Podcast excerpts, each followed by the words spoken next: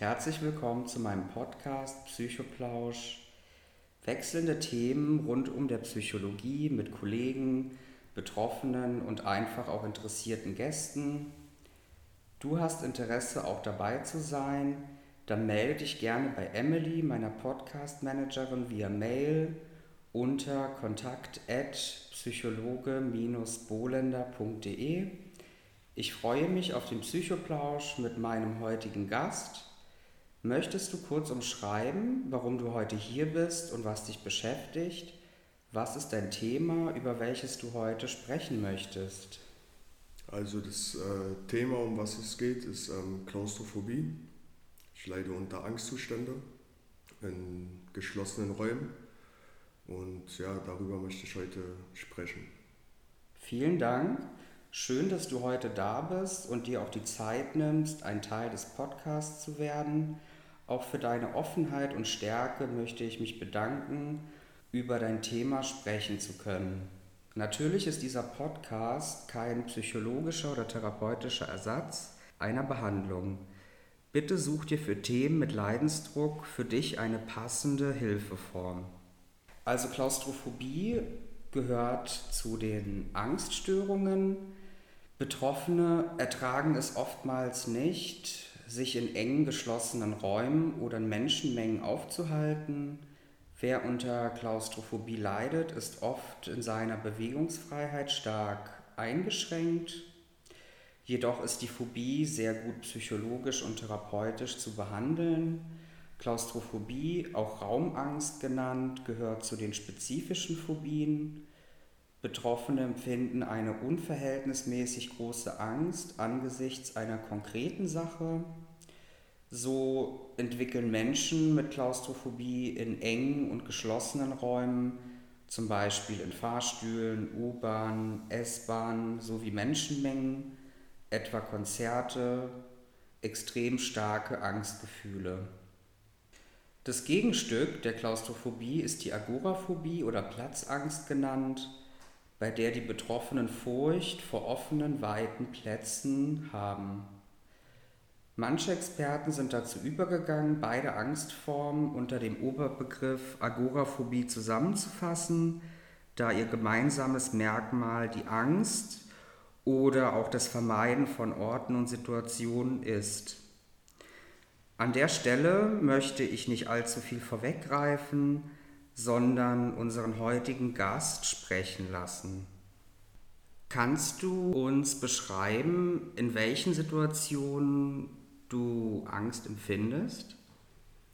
Ja, also ähm, ganz schlimm ist es, wenn ich irgendwie in S-Bahn steige oder U-Bahn. Mhm. Sobald sich die Türen schließen, kriege ich schon so ein Angstgefühl, was mir dann sagt, so, ich will raus. So, und aber in manchen Situationen ist es auch, ähm, also geht's, ja. Also es gibt wirklich so manche Fahrstühle oder sowas, da kann ich auch reingehen. Mhm. So ganz komisch, ich weiß auch nicht, warum das so ist, aber ja, also schlimm ist es eigentlich in S-Bahn, U-Bahn oder weiß ich nicht, ich habe es auch mit einem Freund gehabt, wo ich mal in seiner Wohnung war und er die Tür abgeschlossen hat. Mhm. Dass ich dann ein Angstgefühl bekommen habe. Okay. Also ist es für dich nicht nur eine spezifische Situation wie nur U-Bahn oder nur S-Bahn? Genau. Sondern auch andere Situationen. Genau. Okay. Und welche weiteren Situationen können für dich noch Angst auslösen? Schwer zu sagen. Also wie gesagt, es geht hauptsächlich um geschlossene Räume. Mhm. Ja. So zu Hause fühlt man sich zu Hause, da, wenn da die Tür zugeht, dann ist alles in Ordnung. Aber sobald es irgendwo anders ist, man guckt auch immer, wenn man irgendwo in eine Wohnung reinkommt, dass irgendwie Fluchtmöglichkeiten gibt, ob es mhm. da Fenster gibt oder sonst irgendwas. Das ist schon einfach im Kopf eingebrannt, dass man danach guckt. Okay, verstehe. Und was denkst du, welche sozialen Auswirkungen für dich bestehen? Also inwiefern fühlst du dich im sozialen Leben eingeschränkt? Extrem halt, ne? So, weil ich halt keine Bahn fahre und sowas. So, ich kann nicht eben mal einfach, äh, wenn ein Kumpel, weiß nicht, äh, der wohnt jetzt am anderen Ende der Stadt oder so, dann ich kann da nicht einfach mal hinfahren. Mhm. Jedes Mal mit Taxi oder sowas zu fahren, das geht auch in die Tasche. Okay. So deswegen, also da bin ich auf jeden Fall eingeschränkt so. Das heißt, äh, durch die Einschränkung hast du für dich Vermeidungsstrategien etabliert? Genau. Okay. Genau. Welche wären das zum Beispiel? Naja, äh, wie ich schon meinte, so wenn, wenn man sich mal treffen will oder so, dann kann man sich nicht treffen, weil er einfach zu weit weg wohnt. So, und danach irgendwelche anderen Strategien zu entwickeln, wie, wie man das machen kann. Entweder muss er dann kommen oder man trifft sich irgendwo in der Mitte. Mhm.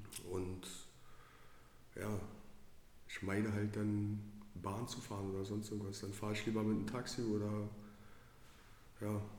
Mhm. So. Okay, was dann auch eine andere Belastung darstellen kann. Ja, genau. Okay. Ja, also an der Stelle nochmal vielen Dank für die Offenheit und die Ehrlichkeit. Ja. Gerne, gerne. Und kannst du auch offen und ehrlich mit Freunden oder Familie sprechen? Ja, also meine Familie versteht es schon. Es mhm. gibt auch, also ich habe auch viele Freunde, wenn, also die wissen davon, aber die können es immer halt nicht verstehen oder nachvollziehen. So. Okay. Und Freunde, Familie fragen dann auch nach oder? Ja, natürlich. Also ich habe ja viele Freunde so, mit denen ich auch darüber rede. Es gibt's, also mit denen ich eigentlich darüber rede, sind auch wirklich die Leute, die sich dafür interessieren. Mhm. So, und ja, das tut auch gut, mit denen zu reden. Also sage ich mal so. Okay. So, wenn man darüber reden kann und weil die verstehen mich dann vielleicht, wenn mal irgendwie so eine Situation kommen sollte, wissen die Bescheid. Mhm. Dann können wir vielleicht dann ein bisschen helfen oder Hilfestellung geben. Genau. Okay.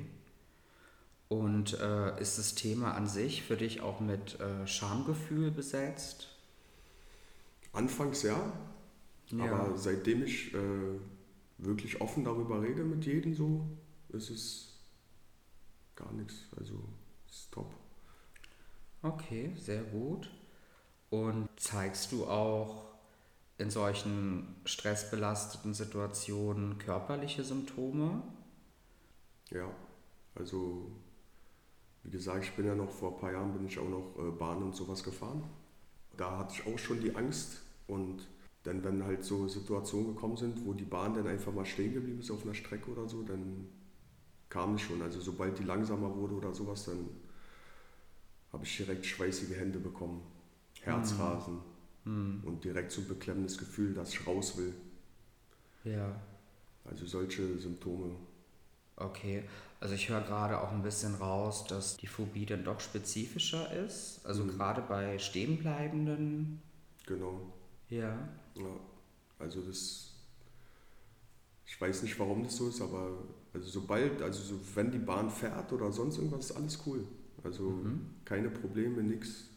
So, aber wie gesagt, es gibt ja manchmal irgendwie Betriebsstörungen oder die Bahn darf gerade nicht einfahren oder sonst irgendwas. Mhm. Wie gesagt, ja. ich bin ja sonst früher auch immer gefahren, so ohne irgendwelche Ängste oder sonst irgendwas.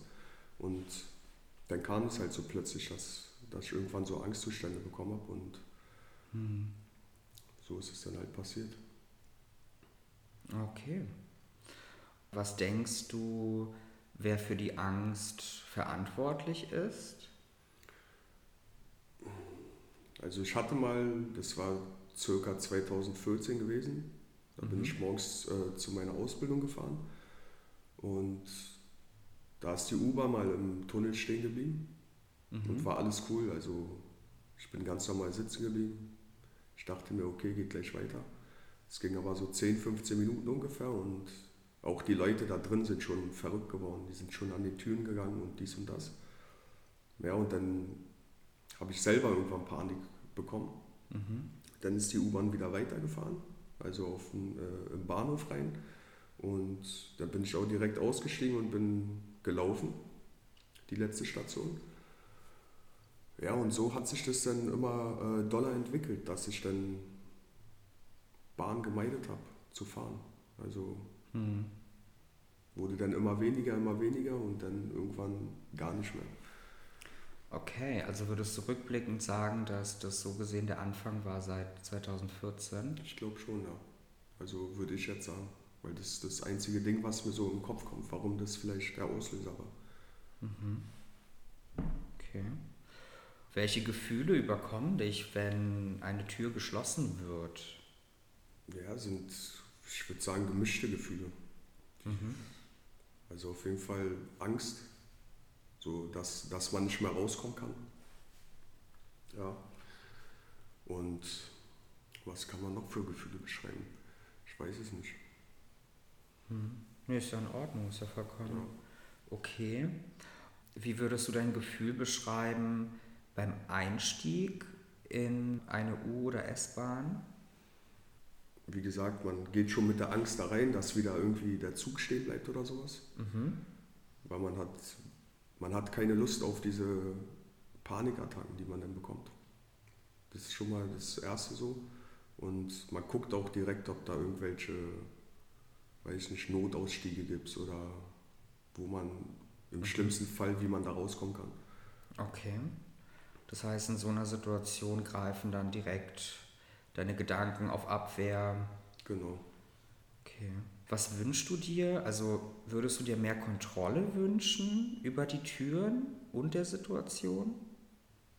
Ja, was, also, was heißt Kontrolle? Also wenn ich wollen würde, dann könnte ich es kontrollieren. Mhm. Also ich könnte einfach zur Tür gehen, den Türnotöffner drücken oder ziehen oder was auch immer. Aber ich würde mir lieber äh, mehr Kontrolle über mich äh, freuen, dass ich äh, irgendwann mal das los bin und gar nicht mehr daran denken muss. Das heißt, so gesehen, die Kontrolle über die eigenen Gedanken genau. haben. Genau. Okay. Ich will einfach, also das soll so sein wie früher, sage ich mal, wo, wo ich es noch nicht hatte mit der mhm. Klaustrophobie. Und äh, in diesen spezifischen Situationen hast du dann auch das Gefühl, eingesperrt zu sein? Genau. Ja? Genau, das ist es, ja. Kannst du es ein bisschen umschreiben? Ja, also wie gesagt, wenn die Türen zugehen so und wenn wir jetzt auf das Thema zurückgehen mit äh, S-Bahn, U-Bahn, mhm. wenn die dann stehen bleiben oder so und dann kriege ich sofort das Gefühl, dass ich raus will. Also ich will raus und dann kriege ich diese Panikattacken. Okay. Und welche Strategien hast du bisher entwickelt, um mit den Situationen für dich gut umgehen zu können? Ähm, man hat immer sein Handy in der Hand, ja. Mhm. Also sich probieren irgendwie abzulenken, jemanden anzurufen, weiß nicht, mit irgendeiner App auf ein Handy spielen, mit irgendjemandem schreiben, Musik hören. So, das sind so kleine Dinge, die man so anwenden kann, sage ich mal, die so mhm. ein bisschen ablenken, aber hilft auch nicht immer. Mhm.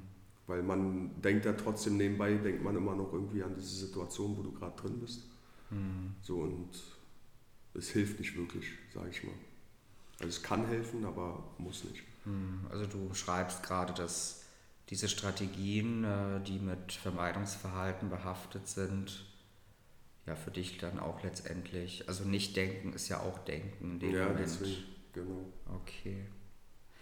Was denkst du, was dir Sicherheit geben könnte, um nicht verängstigt zu sein? Wenn ich am besten die Kontrolle selber über den Zug hätte, wenn ich der Lokführer wäre oder so. Weil ich sitze vorne, ich weiß, was passiert und hm. ich kann mich darauf einstellen. Und da habe ich einfach eine Tür, die kann ich aufschieben oder nicht. So. Okay. Das ist genauso wie beim Autofahren. Also ich kann auch nicht hinten in einem Auto sitzen. Mhm. So, also wenn es, das gibt es ja äh, fünf Türer und zwei Türer, äh, drei Türer. Und in diese drei Türer, da kann ich auch nicht hinten drin sitzen. In so Coupés oder so, das geht nicht. Okay. Ich brauche immer irgendwie eine Tür, wo ich weiß, okay, da kann ich raus. Mhm. Also die unmittelbare Sicherheit, aussteigen zu können. Genau. Oder die Verantwortung zu tragen. Genau. Und vorausschaubar handeln können, steht im Vordergrund. Genau. Okay.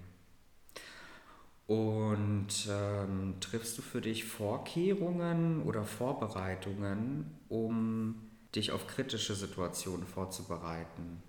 Eigentlich nicht. Also wie gesagt, ich habe es jetzt immer gemieden, mhm. so irgendwie mit Bahn zu fahren und sowas. Also ich weiß jetzt gerade gar nicht, ähm, was ich irgendwie machen könnte. Mhm. Außer mir irgendwie psychologische Hilfe zu suchen. Mhm. Das wäre das Beste. Ja. Wie ist da aktuell der Stand? Also ich bin jetzt in psychologischer Betreuung. Mhm. Seit einem Monat ungefähr. Und das gibt mir auf jeden Fall schon mal ein Gefühl von Sicherheit, so, weil mhm. da kann man viel drüber reden und auch ähm, die Situation vielleicht mal in Angriff nehmen und mal probieren, jetzt langsam mal ähm, damit anzufangen, die, sich der Angst zu stellen. Okay, sehr schön. Das ist auch ein sehr guter und wichtiger Schritt. Ja, das ist ja auch nochmal ein Thema, das vielleicht mit Scham besetzt ist und dem man sich dann öffnen kann. Machst du für dich Fortschritte mit deinem Psychologen? Ja, ich finde schon. Also, wie gesagt, seit einem Monat bin ich jetzt da und das gibt einem auch das Gefühl von mehr Sicherheit. So, mhm. Also man kann sich öffnen, ohne, ohne irgendwie, dass ähm, jemand darüber lacht oder sonst irgendwas. Mhm. Also ich finde es gut. Vielleicht kannst du ja auch jetzt für dich als Selbstreflexion oder auch für die Hörer sagen, was denn vielleicht einen bei einem Psychologen erwartet oder was auch mögliche Themen sind. Wenn du dich jetzt an die Sitzung erinnerst, vielleicht kannst du da ein bisschen was preisgeben? Ja, also man versucht halt herauszufinden, woher die Angst jetzt, also spezifisches Thema Klaustrophobie kommt. Mhm. Also dann sind wir auch ein bisschen zurück in die Vergangenheit gegangen, haben es ein bisschen äh, aufgeschrieben und alles. Und ja, es hilft auf jeden Fall. Also man sollte sich auf jeden Fall psychologische Hilfe suchen, bevor es zu spät ist, weil es wird einfach mal schlimmer. Okay. So, also bei mir wurde es immer schlimmer und deswegen habe ich dann selber einen Psychologen gesucht, wo man hingehen kann und habe das dann in Angriff genommen. Okay, sehr guter Schritt. Und äh, hast du für dich reflektiert, äh, welche Möglichkeiten die Ursache für dich sein könnte? Also wir haben ja die Situation von 2014 gehört. Genau. Ja, ich hatte als, als Kind hatte ich auch schon mal so ein paar Situationen. Also ich habe mir noch ein paar Gedanken darüber gemacht, woher mhm. das halt kommen könnte. Ein Kumpel hat mich mal auf dem Balkon eingesperrt zum Beispiel. Dann mhm. habe ich auch die Scheibe eingetreten. Habe okay. mir meinen ganzen Fuß aufgeschnitten deswegen und sowas. Vielleicht kann es auch noch daher kommen, so, das sind so Kleinigkeiten, die mir noch so eingefallen sind. Ich bin im Fahrstuhl schon oft stecken geblieben als Kind. So, mhm. Also, also auch dann wiederkehrende, genau. angstbesetzte. Situationen, genau. ja. Ja, vielleicht waren das ja auch für dich subjektiv negative Erfahrungen, die du da gesammelt hast. Genau, die so vielleicht einfach im Hinterkopf geblieben sind, mhm. die dann halt irgendwie immer wieder hochkommen in solchen Momenten. Mhm. In geschlossenen Räumen. Oftmals wird ja psychologisch oder auch therapeutisch darüber diskutiert, ob es eben auch vielleicht von einer Veranlagung, ja, genbedingt irgendwie auch ausschlaggebend ist. Ja, ich habe also, mein Onkel und meine Tante hatten das auch mal eine Zeit lang. Mhm, aber das war auf einmal weg. Also es war auf einmal weg. Das wurde dann. Einfach weg. Okay, ohne ja, ohne irgendwie psychologische Hilfe oder sonst mhm. was. Das war einfach, weil ich, ich habe halt so mit meiner Familie darüber geredet und ja, und mein Onkel, mit dem ich darüber geredet habe, der hat mir das auch erzählt, dass er sowas mal hatte. Es ging ein halbes Jahr, ein Jahr oder so und ja. war einfach weg. War das für dich dann auch ein bisschen aufklärungsreich, dass man ja schon anhand der Familien, ja, es, der Familiensysteme. Ja, es ist immer gut, irgendwie jemanden zu haben, dem das Gleiche mal passiert ist oder so. Weil mhm. die können einen besser verstehen als ein Außenstehender, der sowas nicht hat. Mhm, der das nicht so nachempfinden genau. kann. Ja, okay. Genau. Ja, also dann wären wir auch schon am Ende von äh, dem Interview Kannst du denn vielleicht den Zuhörern oder anderen Betroffenen dazu raten, sich professionelle Hilfe zu suchen? Auf jeden Fall. Also ja. es, es ist ein Muss. Man sollte sich auch nicht schämen oder sonst irgendwas. Einfach anrufen, hingehen, gucken, ob die Chemie zwischen Therapeuten und Klienten, ob das alles funktioniert. Und ja, wenn es passt, dann immer hingehen auf jeden Fall. Hm, genau. Also zwischen Therapeut, Patient oder Psychologe, Klient. Genau, da muss die ja. Chemie stimmen auf jeden Fall. Okay. Gut, dann äh, vielen Dank für deine Teilnahme an meinem Podcast Psychoplausch. Ich hoffe, du hattest einen Erkenntnisgewinn zu deinem Thema Klaustrophobie. Ich hoffe natürlich auch, dass die Zuhörer etwas mitnehmen können zu dem Thema. Für mehr psychologische Themen und Psychotipps folgt mir gerne auf Instagram und Facebook. Du suchst für dein Thema eine fachliche Begleitung, einen Psychologen und psychologischen Berater, dann besuche doch gerne meine Webseite und hinterlasse eine Kontaktanfrage. Ich freue mich darauf. Auch an dieser Stelle zur Verdeutlichung kenne ich meine fachlichen Kompetenzen und Grenzen setze mich als Psychologe und psychologischer Berater nicht mit einer Therapie oder einem approbierten psychologischen Psychotherapeuten gleich. Vielen Dank.